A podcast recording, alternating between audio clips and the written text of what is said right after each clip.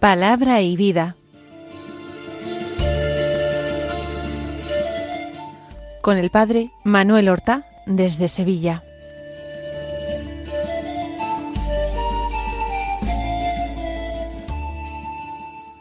En el nombre del Padre y del Hijo y del Espíritu Santo.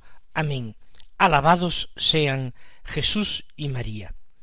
Muy buenos días, queridos amigos, oyentes de Radio María y seguidores del programa Palabra y Vida. Hoy es el viernes de la trigésimo primera semana del tiempo ordinario. Creo que no está de más que yo recuerde que el viernes es el día penitencial de la semana. Ya lo sabemos, pero con mucha frecuencia el ritmo de nuestros días, de nuestras semanas, de nuestros meses, pasa un poco por encima de estas pequeñas advertencias. No nos damos cuenta. Por eso si nos lo dicen, hoy es viernes el día penitencial, o incluso cuando sea es primer viernes de mes, vamos a rendir algún homenaje al Sagrado Corazón de Jesús y a reparar los pecados y las ofensas que se cometen contra él, pienso que estos recordatorios al principio del día nos pueden ayudar a colorear la jornada. Y quizás, si tomamos conciencia de esto ahora, a lo largo del día se ofrecerán algunas ocasiones en las que nosotros podamos realizar algún pequeño acto de penitencia, en reparación por los pecados propios y de nuestro prójimo, para unirnos a la pasión de Jesús. Quizás en alguna ocasión rezar el Via Crucis, muy sencillo aprenderse las catorce estaciones y brevemente considerarlas rezando después de cada una un Padre Nuestro o un Ave María o ambas cosas. Pequeñas cosas a través de las cuales nosotros nos adherimos al Señor, le recordamos, lo hacemos presente, hacemos presente su pasión y su muerte, nos unimos a ella, y sin darnos cuenta vamos atrayendo la gracia a nuestras vidas, vamos alcanzando, sin darnos cuenta, nosotros la santidad, porque la santidad es un don que el Señor va otorgando a quien Él quiere, pero sobre todo a quien está abierto para recibirlo y deseoso de recibirlo. Este viernes de la trigésimo primera semana del tiempo ordinario es 10 de noviembre. Estamos en plena estación otoñal. Todo nos invita en este mes a recordar a las personas que nos han precedido en el camino de la vida, y que esperamos con esperanza teologal que duermen ya el sueño de la paz. Por los difuntos es también importante rezar en este mes de noviembre, ofrecer sufragios, oraciones, agradecer al Señor la vida de nuestros queridos difuntos y encomendarlos a sus manos, encomendarlos a su misericordia. Este día diez de noviembre es la fiesta de San León Magno, papa, un gran papa que es padre de la Iglesia y doctor de la Iglesia Universal, que nació en Italia, en la Toscana, en una fecha que nosotros no sabemos exactamente cuándo fue, pero que en el año 440 fue elegido para la sede de San Pedro como obispo de Roma, y que fue un pastor extraordinario. De ahí el calificativo de magno con que luego lo ha distinguido la historia. San León Magno fue un gran papa. O San Gregorio Magno también. Muchos llaman a San Juan Pablo II Juan Pablo II Magno. Pues es, como digo, un título familiar en la Iglesia para designar a un papa importante, por su enseñanza, por su doctrina, por su tarea de gobierno, por su santidad, por supuesto. Trabajó por la fe y por la unidad de la Iglesia. Ambas cosas son importantísimas. Pero nunca se puede supeditar la unidad de la Iglesia a la fe, porque lo que hace a la Iglesia una es que profesa una misma fe, una misma doctrina, tiene un solo Señor, que es la verdad. Por tanto, porque tenemos un solo Señor, tenemos una sola verdad. El católico no es un hombre relativista, que piense que la enseñanza, que la doctrina, que las verdades de fe no tienen importancia, que lo importante es llevarse bien, cogerse de las manos, rezar unidos. Lo importante es esa fe que nos salva. Nos unimos en una misma fe.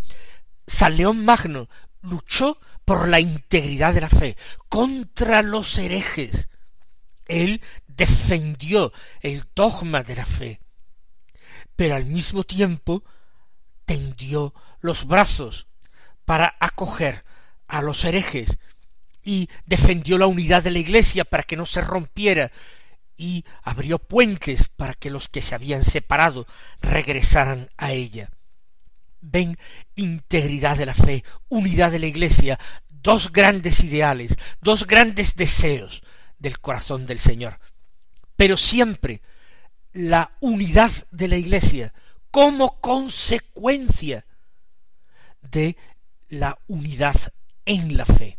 Si no hay unidad en la fe, la unidad de la Iglesia será un disparate, será algo falso, algo puramente mundano, algo que nos brinda el demonio engañándonos para que no prestemos tanta importancia a lo que lo tiene más, la integridad de la fe.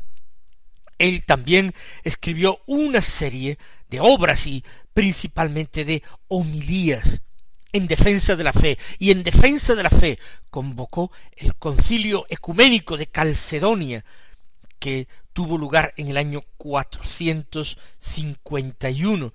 En este concilio de Calcedonia, frente a Eutiques, el hereje Eutiquis, que decía que en Cristo sólo existía una naturaleza divina, el concilio de Calcedonia afirmó que Cristo tenía una doble naturaleza, que era verdadero Dios, naturaleza divina tenía, pero también era verdadero hombre, naturaleza humana tenía Cristo, una sola persona divina, pero poseedora de una doble naturaleza, humana y divina.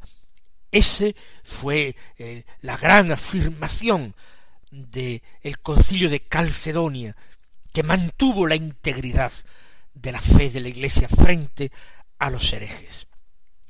San León Magno murió santamente en el año 461, después de un pontificado largo, fueron veintiún años de fecundo y santo pontificado. Vamos nosotros a escuchar ahora la palabra de Dios que se proclama en la misa del día.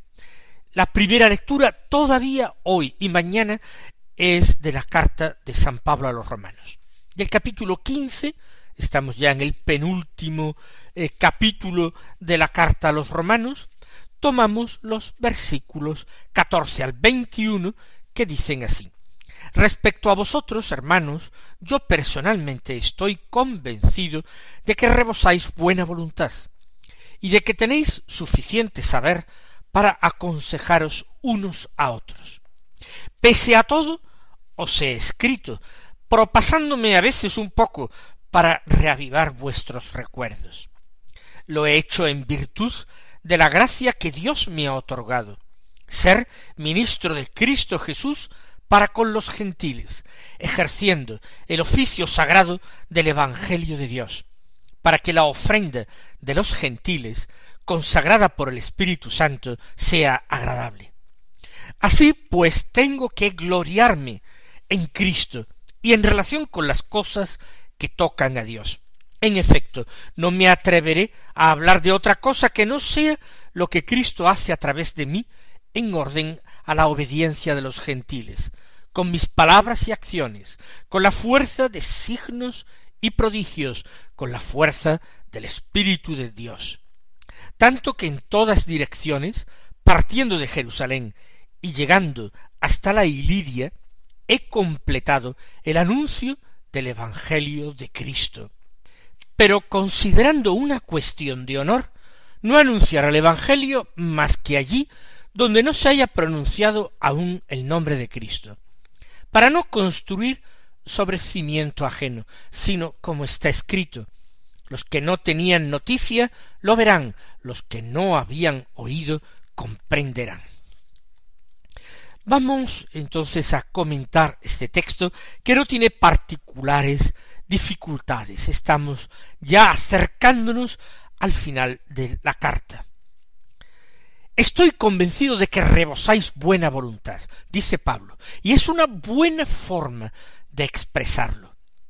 Está bien pensar correctamente de nuestro prójimo.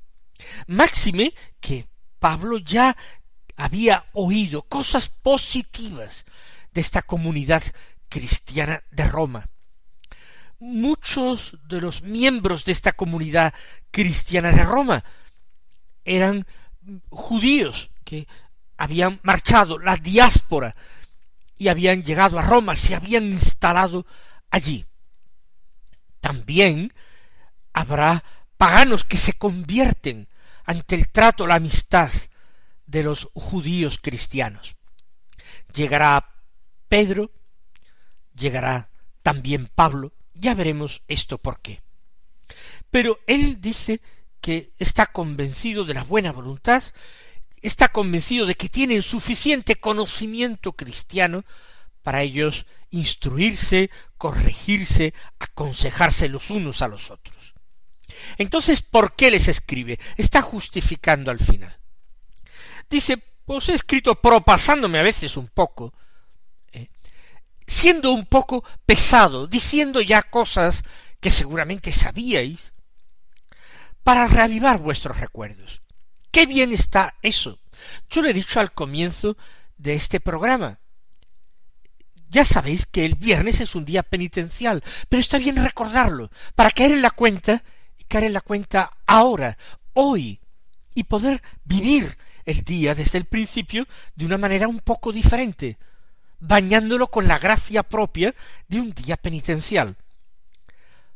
Pablo se ha propasado un poco insistiendo, instruyendo como si los romanos fueran ignorantes en estos temas, que seguramente no lo son, pero lo han hecho para reavivar los recuerdos, repetir las cosas que ya sabemos, particularmente las cosas de la fe, del espíritu, de la vida en el espíritu, nos hacen bien, nos ayudan a reavivarlas y a ponerlas por obra. Lo hecho Además, sigue diciendo, en virtud de la gracia que Dios me ha otorgado. Es que Dios me ha concedido ser apóstol, me ha concedido ser ministro suyo para con los gentiles. Y allí en Roma hay muchos gentiles.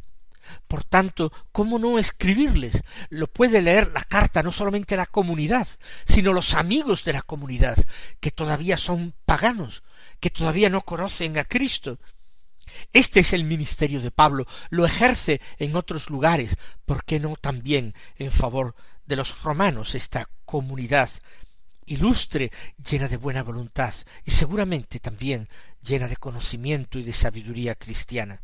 Al ser ministro de Cristo para con los gentiles, así he sido constituido, ejerciendo el oficio sagrado del Evangelio de Dios, para que la ofrenda de los gentiles consagrada por el Espíritu Santo sea agradable. La ofrenda de los gentiles es la ofrenda de ellos mismos, la ofrenda de sus personas, de sus almas.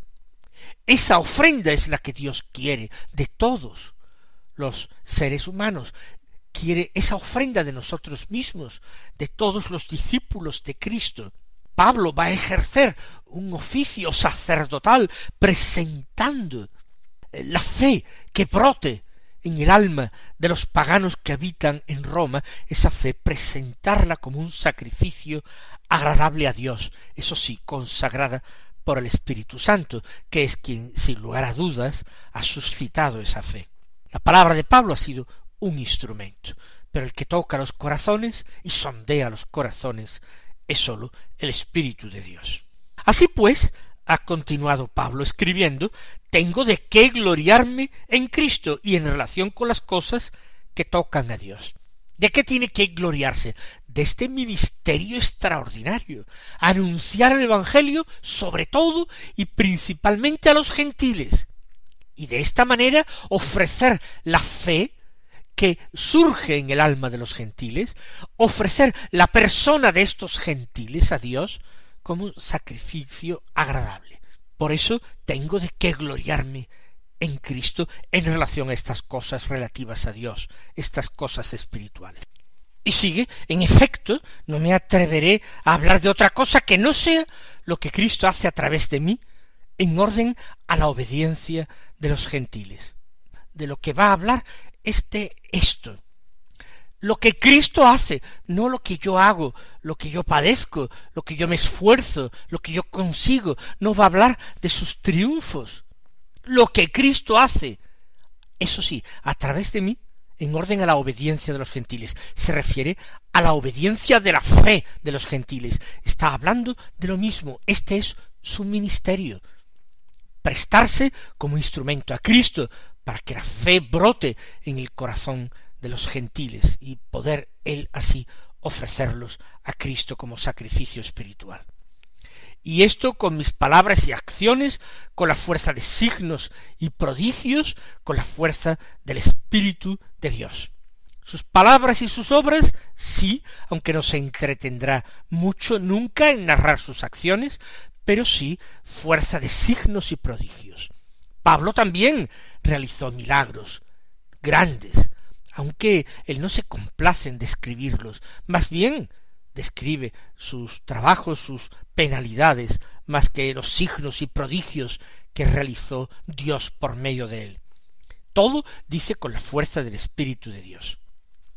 Tanto, añade, que en todas direcciones partiendo de Jerusalén y llegando hasta la Iliria, he completado el anuncio del Evangelio de Cristo. Ha sido un periplo formidable, desde Palestina, por Asia Menor, empezando en Antioquía y continuando por toda la península de Anatolia, por distintas ciudades, entrando en Europa, ha completado el anuncio del Evangelio de Cristo, desde el Asia hasta Europa, hasta Macedonia, pero considerando, eso sí dice, una cuestión de honor, no anunciar el Evangelio más que allí donde no se haya pronunciado aún el nombre de Cristo. Nosotros nos puede sorprender que esto se lo diga a los romanos, porque en Roma sí que se ha pronunciado el nombre de Cristo, porque les escribe una carta, porque les anuncia una visita. Él va a visitarlos no para plantar la iglesia que está ya plantada, va para gozarse de la fe de los romanos, va para aportar su grano de arena en la construcción de esta iglesia, que es cabeza de todas las iglesias.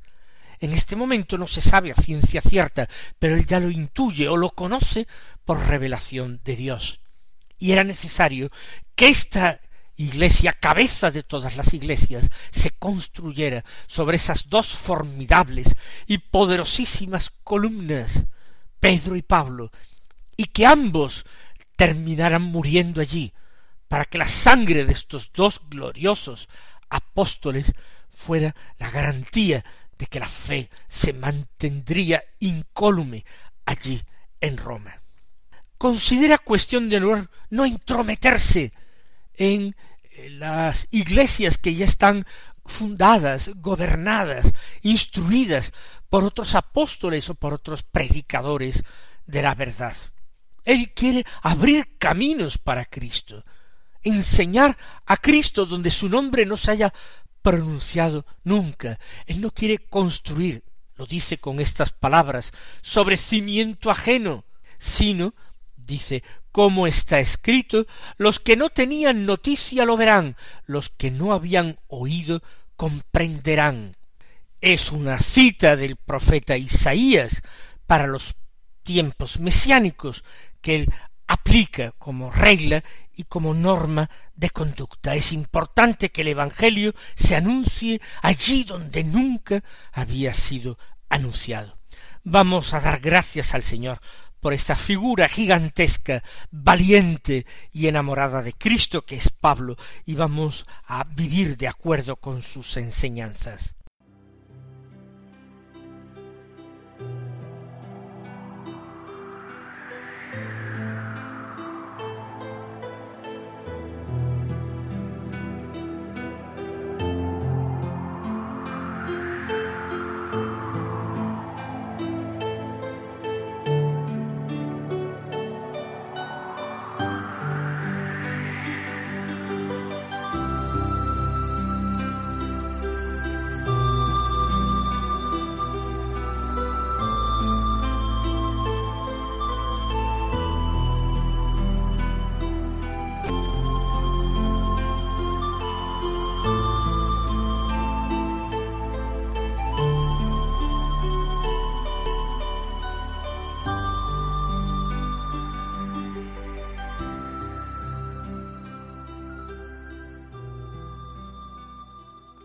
Aunque no tengamos prácticamente tiempo para comentarlo, vamos al menos a escuchar el Evangelio según San Lucas que se proclama en la misa de hoy, del capítulo dieciséis, los versículos uno al ocho, que dicen así en aquel tiempo decía Jesús a sus discípulos un hombre rico tenía un administrador a quien acusaron ante él de derrochar sus bienes.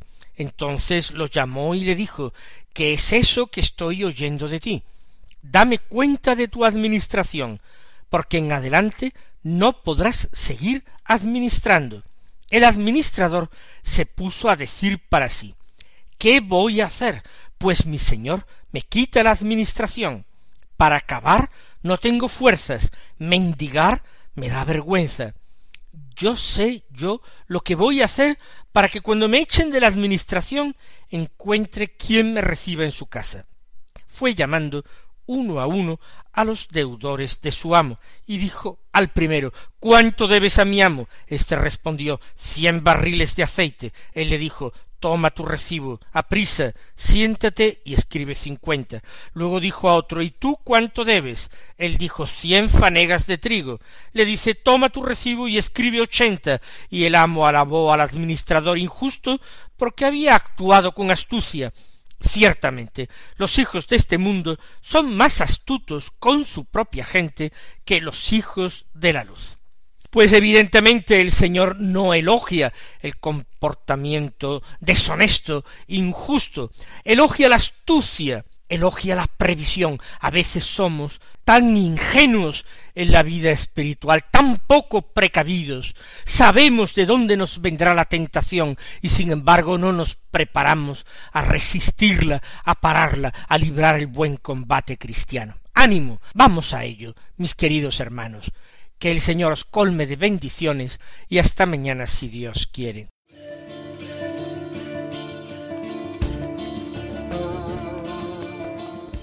Han escuchado en Radio María Palabra y Vida, un programa que dirige el Padre Manuel Horta.